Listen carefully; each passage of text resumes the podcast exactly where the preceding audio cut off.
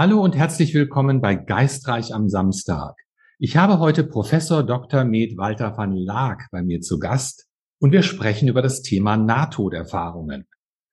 Dr. van Laak ist Facharzt für Orthopädie, Unfallchirurgie sowie Sportmedizin, darüber hinaus erfahren in der Physiotherapie, Chirotherapie, Akupunktur und unterschiedlichen Schmerztherapien. Als Professor für Medizintechnik, Orthopädie und Grenzgebiete der Medizin ist er auch an der Fachhochschule Aachen Campus Jülich tätig. Durch mehrere außergewöhnliche Bewusstseinserfahrungen und wiederholte eigene Todesnähe befasst er sich seit Anfang der 1980er Jahre auch mit Nahtoderfahrungen.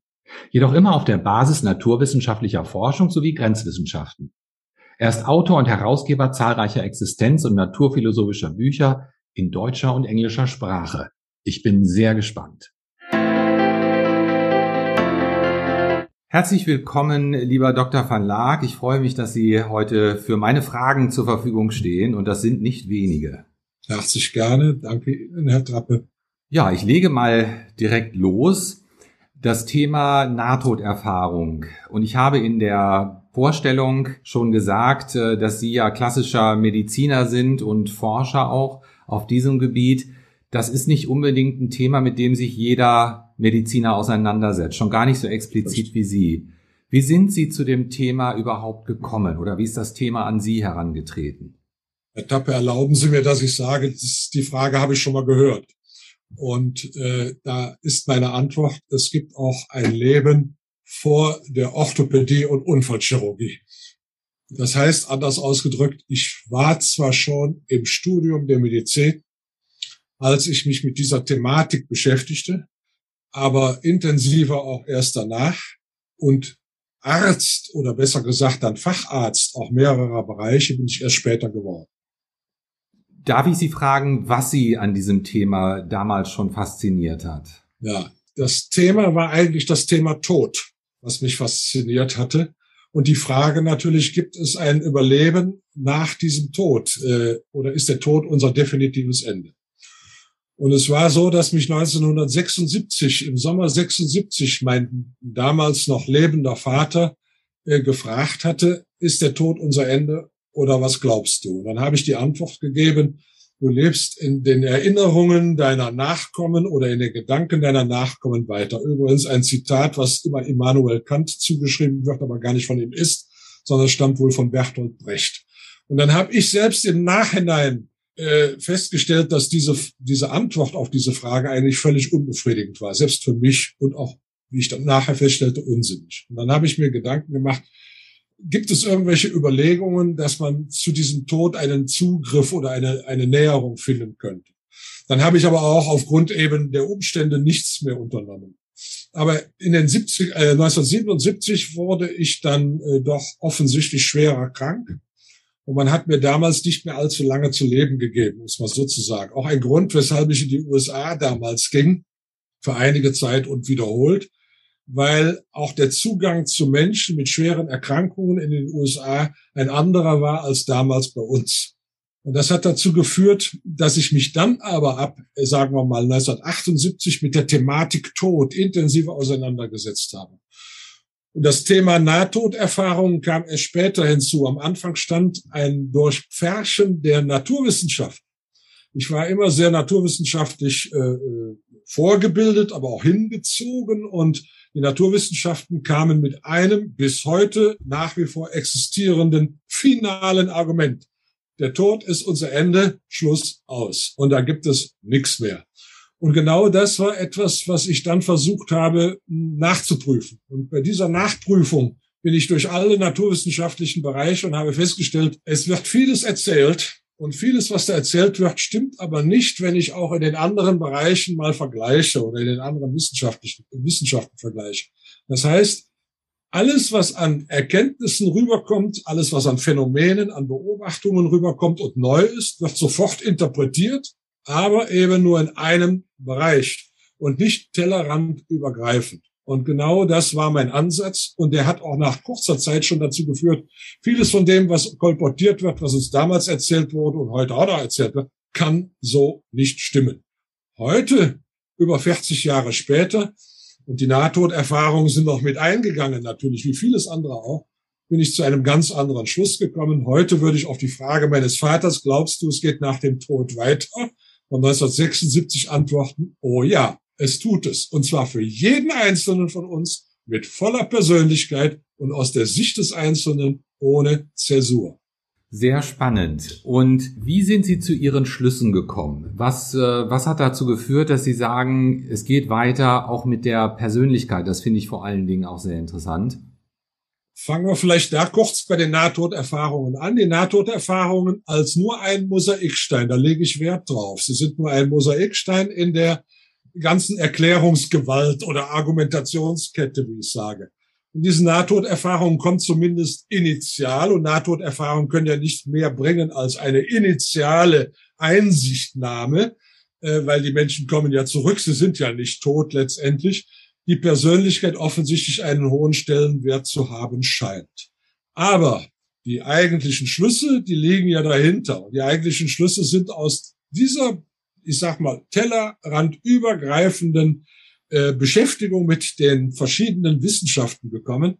Und diese Wissenschaften, die legten mir schon relativ früh, sagen wir mal in den 90er Jahren, nahe, nach einem roten Faden zu suchen, der ganz offensichtlich da zu sein scheint und der irgendwie das Wohl und Wehe all dieser Entwicklungen in den verschiedenen Wissenschaften bestimmt. Und dieser rote Faden, den ich meine gefunden zu haben und der immer wieder verifiziert wird in den einzelnen Wissenschaften durch die entsprechenden Phänomene und Beobachtungen und Messungen und Ergebnisse, das ist elementare mathematische Logik. Und diese elementare mathematische Logik, wenn ich die rückführe oder aufbaue, völlig egal, führt das eben zu bestimmten Erkenntnissen. Und diese Erkenntnisse besagen mir, dass es auf dieser oder in dieser Welt, sage ich mal allgemein, zumindest zwei parallele, spiegelbildliche, polarsymmetrische, wie ich sage, Existenzebenen geben muss, zwingend geben muss, wovon wir eine nur sinnlich wahrnehmen und wenn wir die sinnlich wahrnehmen, auch nur glauben, dass es die einzige existierende ist. Aber die andere existiert auch und diese andere nenne ich jetzt einfach mal die Welt der Informationen, Informationswelt, wir können auch sagen geistige Welt, völlig egal. Jedenfalls eine Ebene, die ähnlich funktioniert wie das, was wir sinnlich wahrnehmen und materielle Welt nennen und genauso auch einer Evolution unterliegt. Und das ist das Wichtige und Entscheidende nachher. Und im Rahmen dieser Evolution auf der informationellen Ebene, also dieser anderen Dimension, ergibt sich nachher auch eben, dass wir zum Beispiel Persönlichkeiten entwickeln, Leben erstmal entwickeln, dann eben geistige Wesen entwickeln und dann Persönlichkeiten entwickeln. So, und diese Persönlichkeiten, die scheinen auch weiter existieren zu müssen. Da will ich Ihnen nur ganz kleine Logik wieder bringen.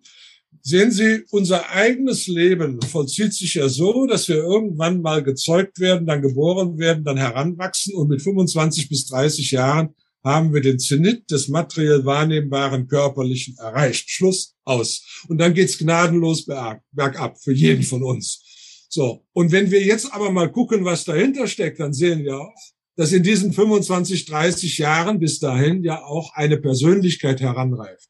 Aber was passiert mit dieser Persönlichkeit, mit der gesamten geistigen und emotionalen Qualität, die da drin steckt oder dahinter steht? Sie wächst weiter. Und zwar wächst sie weiter linear aufwärts, während das körperliche etwas immer weiter abnimmt, also zyklischen Verlauf macht. Und am Ende unseres Lebens, wenn wir mal von Demenz, also wiederum von körperlichen äh, Missständen absehen, dann können wir doch Folgendes sagen. Ein Mensch, der keine körperlichen Defizite im Bereich des Gehirns hat, als Transponder für die Persönlichkeit, sag ich mal, oder als Gerät zur Manifestation unserer Persönlichkeit in unserer sinnlich wahrnehmbaren Außenwelt.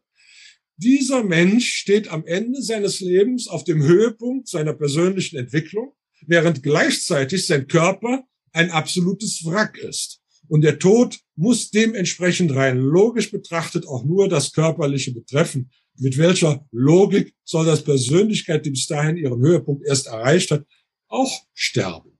Das ist ein sehr spannender Aspekt, äh, den ich aus äh, so einer spezifischen Betrachtungsweise noch nie gehört habe. Das muss ich erstmal sacken lassen, ganz ehrlich. Ja. Äh, aber sehr, sehr spannend. Äh, für die Zuhörer, die mit Nahtoderfahrungen jetzt nicht sehr vertraut sind, Was sind so die typischen Komponenten einer, einer Nahtoderfahrung oder was macht eine Nahtoderfahrung aus? Also eine Nahtoderfahrung gehört in den Bereich der sogenannten außerkörperlichen, außer, nicht außerkörperlich, außergewöhnlichen Bewusstseinserfahrung. Die außerkörperliche Bewusstseinserfahrung ist wiederum ein Teil davon. Die Nahtoderfahrung betrifft also die Menschen, die im Rahmen dieser außergewöhnlichen Bewusstseinserfahrung eine solche haben, wenn sie dem eigenen Tod nahe sind. Das kann zum Beispiel eine Krankheit sein, das kann eine Operation sein oder es kann ein Unfalltod oder nahender Tod sein. Dann passiert es, dass diese Menschen mehrere Phasen durchlaufen, die nicht bei jedem Menschen gleich in der Komplexität da sind, also Quantität da sind, aber die, wenn sie da sind, immer mit einer besonderen Qualität ausgestattet sind und sich dadurch auch von anderen physiologisch beschreibbaren und auch nachweisbaren Erfahrungsmustern unterscheiden. Und diese Muster bei den Nahtoderfahrungen sind universell gleich. Es ist völlig egal, wie alt sie sind, ob sie Mann oder Frau sind, welchen religiösen oder kulturellen Hintergrund, Bildungshintergrund sie im Laufe ihres Lebens hatten oder haben.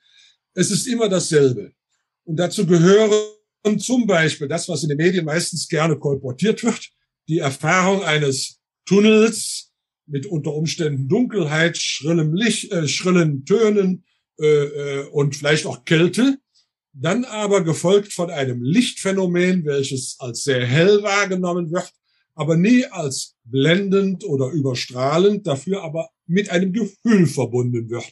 Und da kommen wir an einen Bereich, wo wir erkennen, dass bei den Nahtoderfahrungen nur ein Teil eine physiologische Grundlage haben kann, aber ein anderer Teil diese physiologische Grundlage überschreiten muss. Wir also eine Art Schnittstelle haben, wie ich das nenne. Und äh, bei dem Licht schon ist es so, dass manche Leute in dieses Licht bestimmte Persönlichkeiten hinein interpretieren. Da unterscheiden sich natürlich jetzt die Muster individuell. Das Muster bleibt dasselbe, aber die Persönlichkeit, die hineininterpretiert wird, ist ein individuell, eine individuelle Sache. Äh, das Licht geht aber äh, einher mit Gefühlen und diese Gefühle übersteigen auch das, was man produzieren kann, zum Beispiel durch bestimmte Tests, Versuche, Zentrifugen, Experimente oder ähnliches. Nämlich nicht nur, weiß ich was, Euphorie oder ein Glücksgefühl, was durch Opiate hervorgerufen werden kann, sondern diese Menschen fühlen Liebe oder geliebt zu werden dann gibt es die Möglichkeit der außerkörperlichen Erfahrungen, wo die Menschen sich als völlig integer wahrnehmen. Sie müssen sich das vorstellen. Verwirrt über ihre integre Persönlichkeit, die aber nicht identisch ist mit dem, was sie auf einmal sehen. Nämlich die Person, die vielleicht am Unfallort liegt oder auf dem OP-Tisch liegt. Das sind also jetzt ist eine Dissoziation. Das sind also jetzt zwei verschiedene. Und die Leute sagen sich, ich bin doch da, ich habe Arme und Beine, aber ich bin nicht das, was da liegt. Das, was da liegt, ist ein Wrack. Und das möchte ich auch nicht sein. Das ist das Nächste.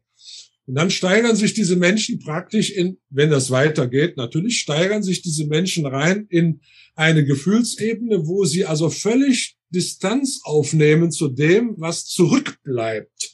Und werden dann meistens oder in der Regel sogar begleitet von einer, mindestens einer, manchmal auch mehreren anderen Personen.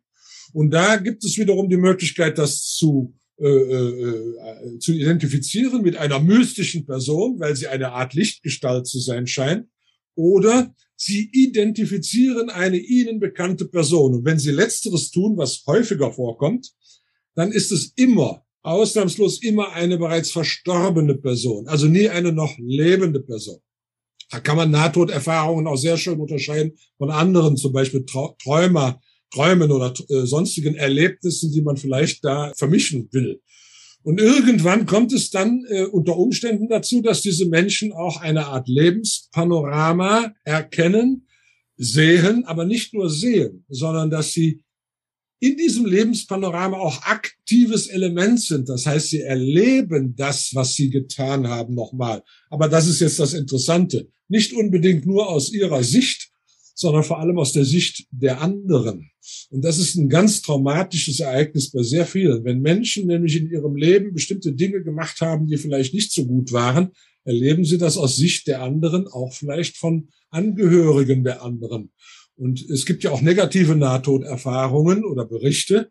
Und eines der Kriterien dafür, dass solche negativen Berichte äh, bestehen, liegt sicherlich auch darin begründet, dass diese Menschen also ein negatives Panorama durchlebt haben. Und dann geht das weiter und irgendwann kommt eine Art Grenze oder Schranke oder eine, ein, ein Fluss, wo man nicht mehr rüber kann und wo einem entweder, äh, entweder visuell oder eben auch durch äh, nicht verbale Kommunikation vermittelt wird, hier Schluss, hier geht's nicht weiter. Wenn du jetzt diese Grenze überschreitest, dann kannst du nicht wieder zurück. Aber manche, manchen wird bedeutet, wie auch immer, zumindest interpretieren sie es so, äh, du musst zurück. Und äh, du kannst diese, darfst diese Grenze sogar nicht überschreiten. Und viele Menschen, viele Menschen, nicht alle, aber viele Menschen wollen das. Das heißt, für sie ist die Rückkehr dann traumatisch. Und dann sind sie aber auch schon abrupt wieder in ihrem Körper. Wenn sie dann wach werden sollten, stellen sie fest, dass sie jetzt eben Schmerzen wieder haben, die sie vorher nicht hatten, dass sie in einer Umgebung sind, die sie vielleicht vorher äh, gesehen, aber äh, hatten, aber nicht wollten. Und dann ist es ein ganz wichtiges noch am Ende, die Menschen, die diese Nahtoderfahrung gemacht haben, haben eine spirituelle Änderung durchgemacht. Und diese spirituelle Veränderung betrifft ihre Persönlichkeit, ihr Leben und ihre Ansicht. Fangen wir mit der Ansicht an. Die Menschen verlieren ausnahmslos alle die Angst vor dem Tod. Das finde ich ein tolles Geschenk. Und dieses Geschenk nehmen sie alle mit. Diejenigen, die zusätzlich ihre Persönlichkeit ändern, merken, dass vieles, was sie bisher so dessen, äh, dem sie nachgehangen haben, zum Beispiel materiell nachgehangen haben, völlig unwichtig ist. Es ist nicht unwichtig, um zu überleben natürlich oder für ihr weiteres Leben hier, aber es muss nicht in, in extenso vergrößert oder erweitert werden. Sie machen das, was notwendig ist und alles andere spielt eigentlich nicht mehr die große Rolle. Ich brauche keine zwei Yachten, hier eine und da eine oder sonst irgendetwas. Und das Dritte, sie verändern ihre Persönlichkeit dahingehend, sehr viele jedenfalls, dass sie irgendwelchen spirituellen oder auch sozialen Tätigkeiten nachgehen, was sie früher nicht getan haben. Oder vielleicht auch ihren Beruf wechseln oder vielleicht auch ihre Partnerschaft wechseln oder vielleicht erkennen, dass genau das, was sie vorher getan haben, besonders gut war. Alles kommt vor. Aber die Qualität ändert sich. Und das ist der Unterschied. Das heißt, es wird intensiver und qualitativ hochwertiger gelebt nach dieser Nahtoderfahrung. Wow. Das war eine sehr ausführliche und sehr schöne Beschreibung. Jetzt äh, möchte ich ganz kurz auf die Skeptiker eingehen. Ganz besonders in Ihrem Kollegium kann ich mir vorstellen, gibt es äh, viele, die sagen, na ja, also eine NATO-Erfahrung, das können wir auch physiologisch erklären. Wie gehen Sie mit Skeptikern um und was gibt es dafür, was gibt es dazu zu sagen von Ihrer Seite aus? Ja, die klassischen Argumente für, physiologischen Erklär für physiologische Erklärungen sind ja äh, Nahtoderfahrungen sind Folge eines Sauerstoffmangels, Punkt eins. Physiolo äh, Nahtoderfahrungen sind Halluzinationen, Punkt zwei. Und Nahtoderfahrungen sind Folge der Wirkung von gegebenen, also extern gegebenen oder vom Körper produzierten Stoffen, Opiaten, Freudemachern oder was auch immer, äh, wie man sie nennt. Das ist äh, sicherlich zu einem Teil auch durchaus berechtigt so zu argumentieren, aber nur zu einem Teil. Eben wie ich schon gesagt habe, es gibt eine Schnittstelle und bei dieser Schnittstelle unterscheiden sich die physiologischen äh, Teile von den nicht mehr physiologischen Teilen. Und wenn diese Schnittstelle betrachtet wird, dann kann man die Unterschiede sehr gut herausarbeiten. Das ist aber das Entscheidende. Da muss man auch ein bisschen äh, genauer hinschauen. Fangen wir mit dem Sauerstoffmangel an. Sehen Sie, Sauerstoffmangel kann zu solchen Situationen führen. Aber was dann auch auftritt, ist, diese Leute werden in der Regel desorientierter, sie werden dafür euphorischer. Aber was die Menschen beschreiben mit der Nahtoderfahrung ist, sie sind in höchstem Maße orientiert. Sie sagen sogar manchmal, ich war in meinem Leben noch nie so orientiert wie in dieser Situation. Und diese Menschen erleben eine Realität, wie sie selber sagen. Das heißt, 95 Prozent sagen, das ist absolut real gewesen, was ich erfahren habe. Und nur fünf Prozent sagen, ich bin mir nicht ganz sicher, aber keiner sagt, das war keine Realität. Und beim Sauerstoffmangel ist es auch so, äh, dass wir zwar euphorische Zustände haben können, das führt ja dazu, dass manche Leute zum Beispiel diesen Sauerstoffmangel im Rahmen einer speziellen, sag mal, sexuellen Praktik sogar herbeiführen wollen indem sie sich an der Schranktür, ich sag mal, einhängen. Und dann kommt es zu einem Sauerstoffmangel, der ja dann auch zu vielleicht äh, sexuellen Gefühlen führen kann, wie wir aus der Rechtsmedizin wissen. Aber diese Menschen haben eben nur ein vielleicht Glücksgefühl, ein temporäres oder ein euphorisches Gefühl. Aber was sie nicht haben, ist das Gefühl von Liebe oder geliebt zu werden. Da ist wieder die Schnittstelle überschritten. Und dann kommt ein ganz wichtiges Argument. Sehen Sie, nicht jeder Mensch, der eine Nahtoderfahrung hat, hat auch einen Sauerstoffmangel. Viele Nahtoderfahrungen seit 40 Jahren werden ja gerade gemacht bei Menschen, die auf dem OP-Tisch liegen. Und während einer Operation haben sie so viel Sauerstoff wie sonst nie in ihrem Leben. Und deswegen ist der Sauerstoffmangel zwar eine Möglichkeit, aber er ist nicht die Erklärung dafür. Und das Gleiche gilt für Halluzinationen. Sehen Sie, Halluzinationen setzen voraus, dass Ihr Großhirn, genau genommen die Großhirnrinde, noch intakt ist. Sie muss funktionieren. Und die Sinnesorgane müssen weitgehend noch funktionieren. Wenn die Augen nicht mehr funktionieren, die Ohren nicht mehr funktionieren, können Sie akustische oder optische Halluzinationen nur noch bedingt haben. Aber Ihr Großhirn muss funktionieren, damit Sie diese Halluzination auch überhaupt ermöglichen. Wenn wir aber, und das haben wir auch seit 1991 sogar verifiziert und dann später im Film festgehalten, haben wir Nahtoderfahrungen mit sehr eindeutig und klar beschriebenen Erlebnissen bei Menschen, wo wir nachweislich keine Funktion der Großhirnrinde mehr haben. Also, die eine Elektroenzephalographie hatten, ein EEG, und bei dieser Elektroenzephalographie eine Nulllinie. Die Nulllinie sagt noch nicht, dass auch der Hirnstamm weg ist.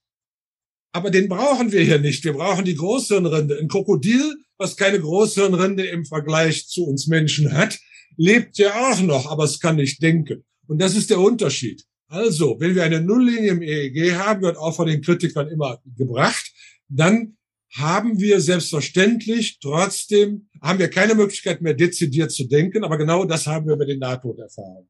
Ja, und der dritte Aspekt, das sind die Opiate, will ich dann kurz noch erwähnen, also die endogenen Opiate. Die endogenen Opiate machen alle mit einer Ausnahme, äh, machen die alle eine Art Traumzustand, aber sie machen keinen vergleichbaren Zustand mit selben Mustern überall auf der Welt, der als real betrachtet wird. Das ist nicht der Fall. Und wenn dieser Traumzustand aufhört bei den Opiaten, dann ist in der Regel wie bei einem anderen Traumzustand auch alles wieder vergessen. Und das ist bei den Nahtoderfahrungen nicht der Fall. Ich habe Nahtoderfahrungen, die im Detail niedergeschrieben werden, und da lege ich Wert darauf, dass sie niedergeschrieben werden, weil ich die Details haben möchte, die sind 50 oder 60 Jahre alt. Wie ist das mit kulturellen Hintergründen? Ähm, ist das was, was Sie in Ihren Erforschungen auch äh, berücksichtigt haben oder wo Sie Informationen vielleicht teilen können? Hat jemand, sage ich jetzt mal, aus dem tiefen Regenwald äh, oder aus, dem, äh, aus der Wüste auf einem fremden Kontinent ähnliche Erfahrungen wie ein westlicher Mensch in einer, in einer Nahtodsituation oder unterscheidet sich das also was Leute aus dem Regenwald angeht, kann ich jetzt nicht mitreden. Aber was Kontinente betrifft oder gar politische Richtungen und Manifestationen in den Ländern, kann ich wohl mitreden. Früher gab es mal eine Studie, die wurde dann betitelt, der Ostdeutsche stirbt anders als der Westdeutsche, als die Grenze noch zwischen der DDR und der Bundesrepublik bestand. Aber Tatsache ist, das ist nicht der Fall. Das heißt, hier werden andere Interpretationen natürlich der erlebten Dinge passieren, aber die Muster sind dieselben. Ich will Ihnen ein Beispiel nennen unter dem Titel Der Ostdeutsche stirbt anders als der Westdeutsche.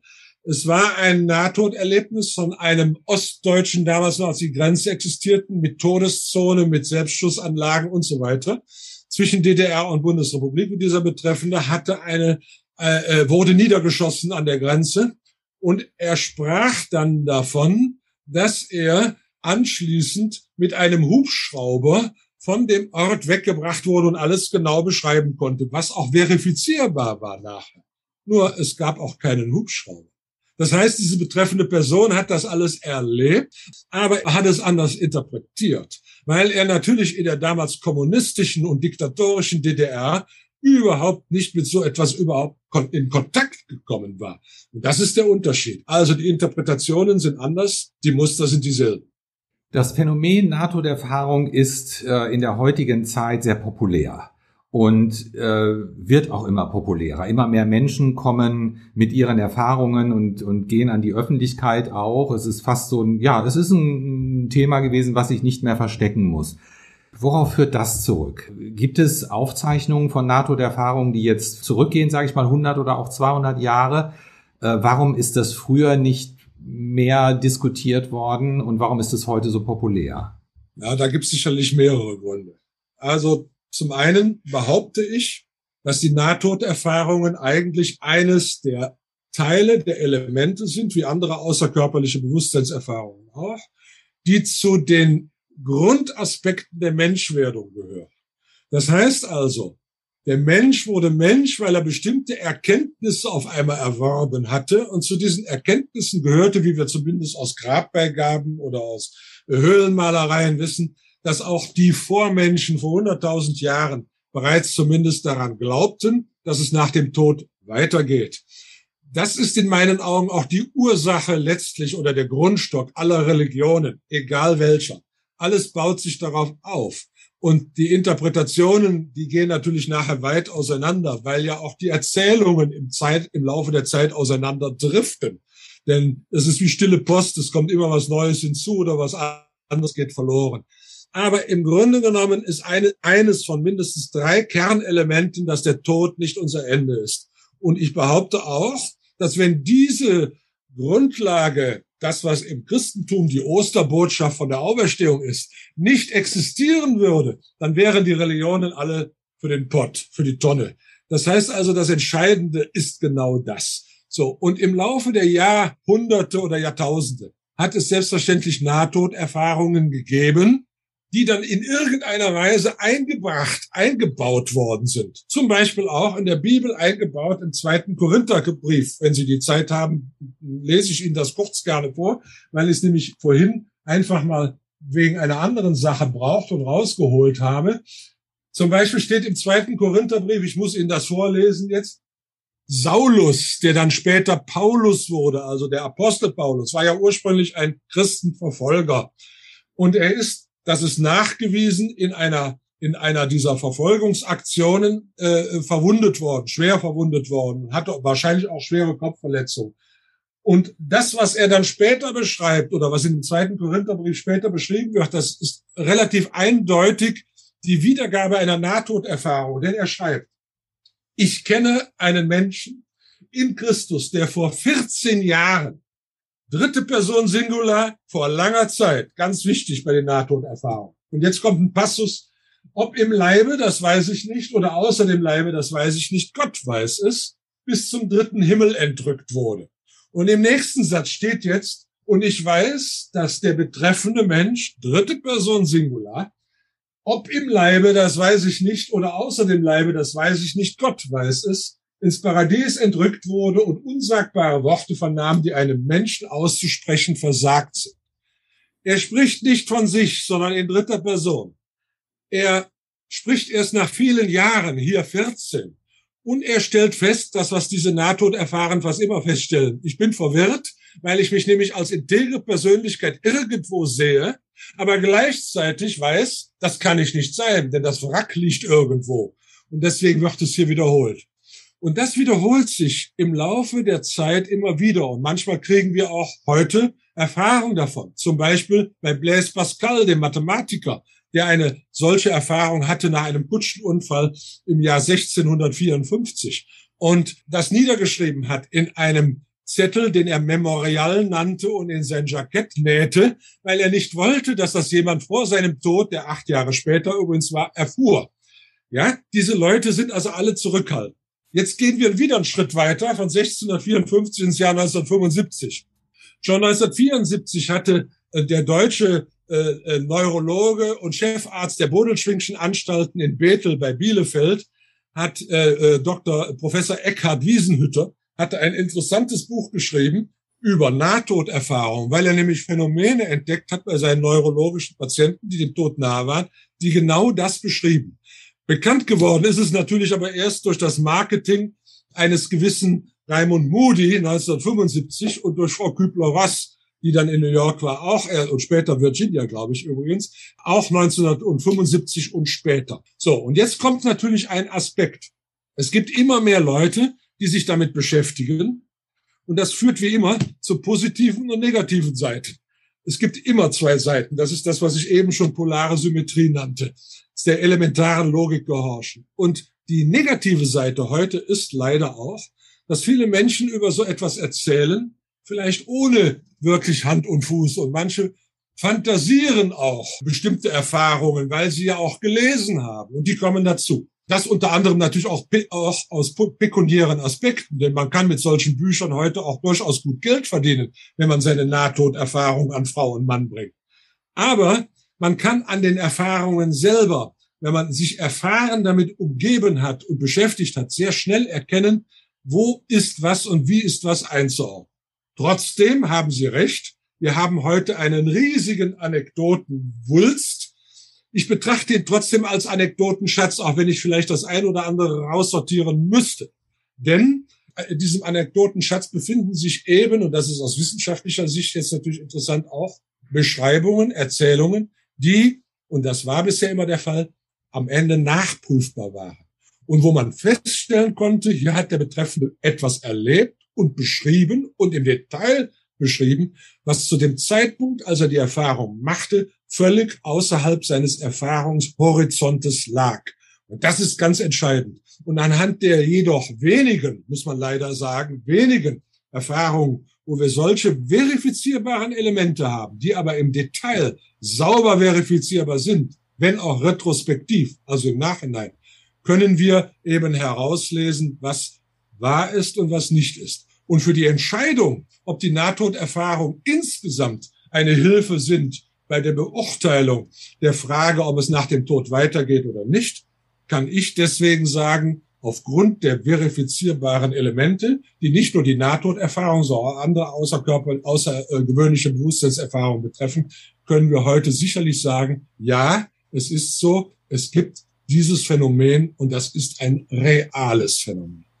Lieber Dr. Van Laak, ich bin begeistert und ich habe noch einige Fragen. Leider geht uns die Zeit aus für diese Episode, aber wir hören uns in der kommenden Woche nochmal. Ich bedanke mich ganz, ganz herzlich für äh, dieses Gespräch und, und freue mich auf ein Wiederhören. Danke Ihnen auch, Herr Tappe. Bis demnächst.